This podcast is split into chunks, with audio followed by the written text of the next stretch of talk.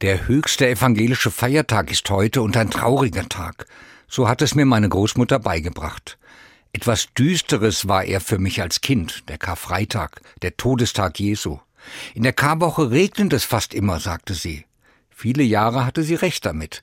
Im Radio lief gedämpfte Musik, auch daran erinnere ich mich, ein Fernseher hatten wir noch nicht. Und Vergnügungen waren verboten. Ein dunkler Tag, der Todestag Jesu. Damals vor 2000 Jahren stirbt er, elendig am Kreuz vor den Toren Jerusalems.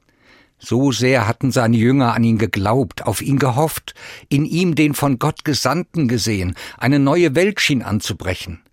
Am Kreuz stirbt ihre Hoffnung, alles durchkreuzt.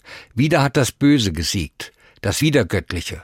Es bleibt nur das Klagen, Kara aus dem Mittelhochdeutschen für Klagen hat dem Karfreitag seinen Namen gegeben. Karfreitag. Jesus ist für dich gestorben, für deine Schuld, habe ich als Kind gelernt. Als Pfarrer habe ich bei jeder Predigtvorbereitung zum Karfreitag damit gerungen, habe versucht zu verstehen.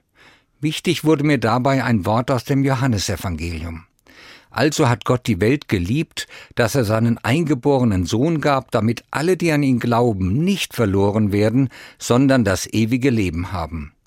Für mich beschreibt das das Geschehen des Karfreitags und was es mit mir zu tun hat. Der traurige Karfreitag ist für mich auch ein Hoffnungstag. Gott verlässt mich nicht, in keiner Situation. Das gibt mir Halt, im Leben und hoffentlich im Sterben. Der Glaube an Gottes Liebe will verwandeln, meine Klage, meine gefühlte Verlorenheit, ja selbst den Tod, verwandeln zu ewigem Leben.